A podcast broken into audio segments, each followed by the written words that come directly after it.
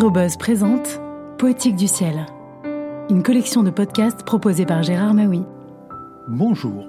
C'est dans le Nouveau Dédale, texte prémonitoire de Jean-Jacques Rousseau, daté de 1742 et resté inédit jusqu'en 1801, que les mots navigation aérienne apparaissent pour la première fois dans la littérature française.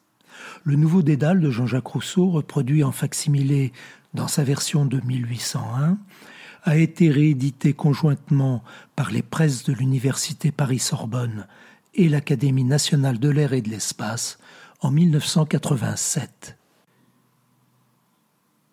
Est-il vrai que l'impossibilité de monter dans les airs soit démontrée? Et sait-on parfaitement assuré de la solidité des raisons qui l'établissent? Si pour détruire une proposition, il n'était question que de la tourner en ridicule, j'avoue que la navigation aérienne n'aurait pas beau jeu.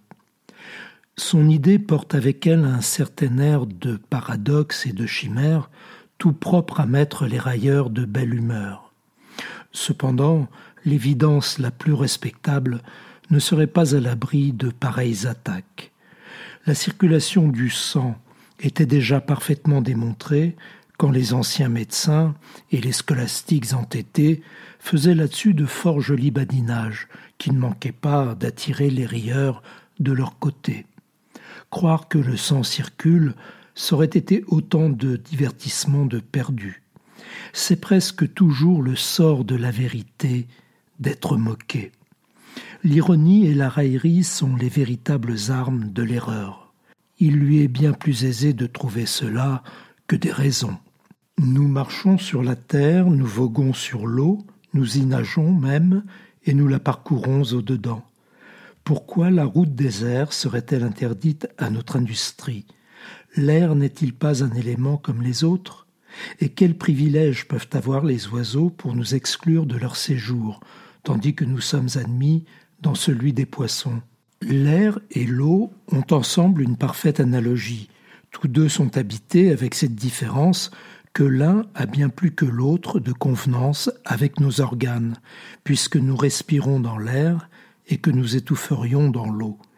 Il n'est donc question entre eux que d'un peu de densité et de pesanteur, de plus ou de moins, et dans tout cela je ne vois pas la moindre chose qui nous doive rendre l'air plus respectable et nous faire regarder comme un grand crime la hardiesse de le fouler sous nos pieds. Revenons à nos ailes. Quand elles seront donc ainsi bien arrangées, il faudra les oindre d'huile légèrement pour les rendre impénétrables à l'eau. Nous les attacherons bien proprement le long de nos bras, après nous être équipés le plus légèrement qu'il sera possible.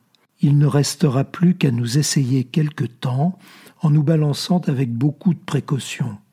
Nous ne ferons d'abord que raser la terre comme de jeunes étourneaux, mais bientôt enhardis par l'habitude et l'expérience, nous nous élancerons dans les airs avec une impétuosité d'aigle, et nous nous divertirons à considérer au-dessous de nous le manège puéril de tous ces petits hommes qui rampent misérablement sur la terre.